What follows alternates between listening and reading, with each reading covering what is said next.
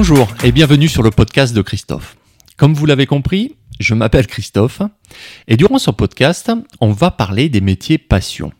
Je pars à la rencontre de personnes qui sont passionnées par leur métier. Durant une discussion qui va durer de 45 minutes à 1 heure, 1 heure et quart, on va voir ensemble qu'est-ce qui fait que ça marche pour eux. Voilà, l'équilibre entre leur vie professionnelle et leur vie personnelle. Mais je ne vais pas m'arrêter là. Je vais partir aussi à la rencontre des centres de formation, euh, des écoles spécialisées. En fait, si vous êtes à la recherche d'un emploi ou bien si vous êtes en pleine reconversion, ou même si vous êtes encore à l'école et que vous cherchez votre voie, ben vous êtes au bon endroit. Le but est de vous donner un maximum d'informations afin de vous permettre votre réussite professionnelle. Alors, tout d'abord, avant euh, de vous faire écouter le, premier épisode, je tenais à poser les bases du podcast ben, en me présentant. Alors voilà, je m'appelle Christophe, je suis né à Lyon, euh, j'ai atterri à l'âge de 11 ans euh, dans la région euh, sud-ouest, exactement dans le Tarn, à Castres. J'ai suivi des études STT, donc de la seconde jusqu'à la terminale, donc STT, G, euh, gestion et commerce. À l'obtention de mon bac, je me suis dirigé vers un BTS force de vente que j'ai effectué aussi à Castres. J'ai donc exercé le métier de commercial au sein de ArcelorMittal. Alors j'étais technico-commercial, donc j'étais en charge de vendre tous les aciers euh, auprès de métalliers, de constructeurs métalliques, aussi bien dans l'acier classique que de l'inox et que de l'alu. Voilà pour faire court. J'avais un défaut, c'était que j'étais trop euh, perfectionniste ou je voulais trop bien faire et que tout le monde m'apprécie. Et ça m'a valu en 2008 à faire eh bien, un burn-out. Alors, pour vous expliquer rapidement mon histoire, euh, j'ai fait du rugby pendant de nombreuses années et lors d'un entraînement sur un terrain de, de, rugby, eh bien, j'ai fait euh, ce qu'on appelle ma première crise de panique. Moi, je pensais que j'étais en train de mourir, que je faisais soit une crise cardiaque ou autre chose, quoi, mais je me sentais vraiment mal. Et en fait, ça a été euh, le début d'un assez long calvaire. Voilà. Donc, à la sortie de ça, quand j'ai fait ma première crise de panique, euh, je suis allé voir le médecin qui me disait ben, tu, tu en fais trop, parce que c'est vrai que je pensais quasiment qu'au travail. il fallait pas que je loupe une commande, il fallait que je plaise à tout le monde. Enfin, je vous passe les détails. je voulais trop plaire. Et euh, j'ai su un peu plus tard, j'ai mis un nom euh, sur ce que j'avais, donc c'était de l'agoraphobie. Pour vous faire simple, euh, j'avais peur d'avoir peur. Voilà. Avec le recul maintenant, je peux pas dire que je suis content, mais ça m'a énormément servi.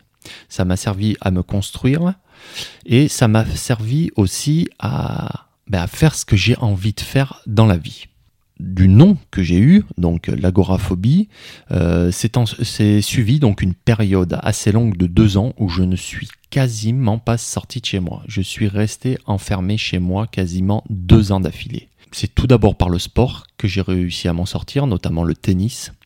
Euh, parce qu'il me fallait faire du sport et, sortir de chez moi. Et ensuite, mais je me suis dit euh, que je voulais aussi être mon propre patron. Et donc c'est en 2010 que j'ai décidé donc euh, de créer ma boîte dans le textile, comme j'étais originaire de Lyon et que j'avais des contacts là-bas. Mais le souci, c'est que j'ai fait ça euh, de la maison et que je vendais sur Internet. Donc j'ai fait ça pendant un an et demi. Mais le souci, c'est que, voilà, comme j'étais tout le temps enfermé, c'était pas bon non plus pour ce que j'avais, quoi. En 2011, fin 2011, euh, j'ai décidé, alors ça me trottait dans la tête depuis un petit moment quand même. Je voulais faire quelque chose de mes mains. Je voulais voilà construire. Et donc euh, j'avais pensé au métier de plaquiste. Et c'est comme ça que je me suis inscrit à une formation euh, de plaquiste.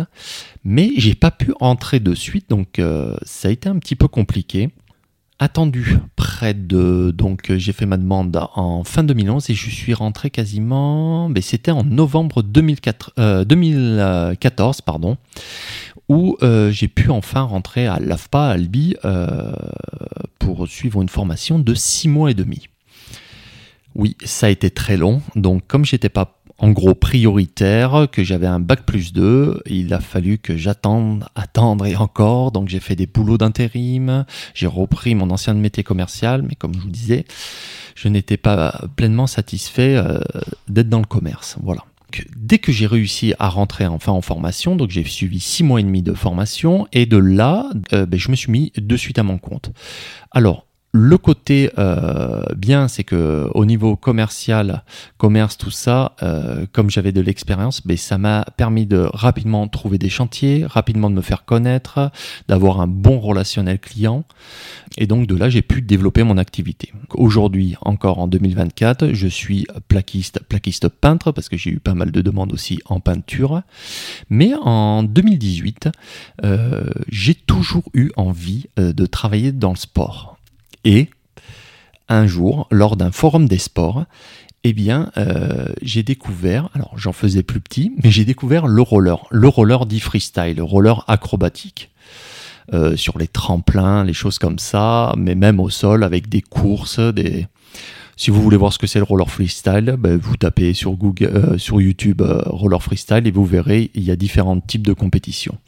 Et donc durant ce forum des sports, j'ai donc ben, rechausser des rollers, ça m'était pas arrivé euh, peut-être il y a 30 ans en arrière, la dernière fois que j'ai fait du roller. Et de suite, j'ai ressenti, euh, je sais pas, un bien-être. Euh, bon, je suis tombé, mais il n'y avait pas de souci avec ça. J'avais pas d'appréhension spéciale ou quoi que ce soit, mais je me suis dit, ah, c'est trop cool, c'est ça que j'ai envie de faire. Donc dans un premier temps, c'était du loisir, donc j'ai commencé à suivre des cours, mais en fait, les moniteurs qui étaient en place depuis de nombreuses années partait euh, l'année suivante. Et euh, je me suis dit, bah, c'est peut-être l'occasion bah, de mettre un, pas dedans. Et alors, je leur ai demandé comment ils s'étaient professionnalisés, si c'est un terme, oui, je pense. Et euh, donc, ben, j'ai commencé à passer mes premiers diplômes. Alors, c'était des diplômes au début euh, bénévoles, c'est-à-dire que je faisais ça de façon bénévole. Donc, il y a eu le BIF, brevet d'initiateur. Ensuite, j'ai passé mon BEF 1, mon BEF 2, qui sont des, euh, des brevets d'éducateurs spécifiques au roller freestyle. Et en 2021, j'ai obtenu mon, mon, CQP, donc je suis devenu moniteur pro euh, roller freestyle. Donc voilà, de 2018 à 2021, ça s'est quand même très vite enchaîné et j'ai pu donc devenir moniteur euh, de roller et en même temps plaquiste peintre, chose qui n'est pas commune. Et euh, donc je suis pleinement satisfait de ces deux activités. J'ai dû ralentir un peu le roller, j'ai choisi. Je fais toujours des journées euh, durant le week-end, souvent le dimanche. Mais c'est en 2023, un tout petit peu avant 2023, donc fin 2022, où euh, ben, j'ai eu l'envie en fait de partir à la rencontre euh, de gens ben, qui exercent un métier qui, qui leur plaît, pardon. Et euh, j'ai choisi le podcast parce que c'était un, format moi que j'écoutais déjà depuis de nombreuses années et que ça me plaisait bien. Voilà. Au fur et à mesure de discussion, au travers mon cercle, je me suis rendu compte que j'avais euh, pas mal de connaissances qui avaient un boulot plus dit alimentaire. Et je me suis dit quand même, euh, moi j'avais fait ce choix donc de de faire ce qui me plaît, euh, de choisir donc ma voie. Et euh, je me suis dit, mais en discutant avec des gens, il y en a quand même pas le choix.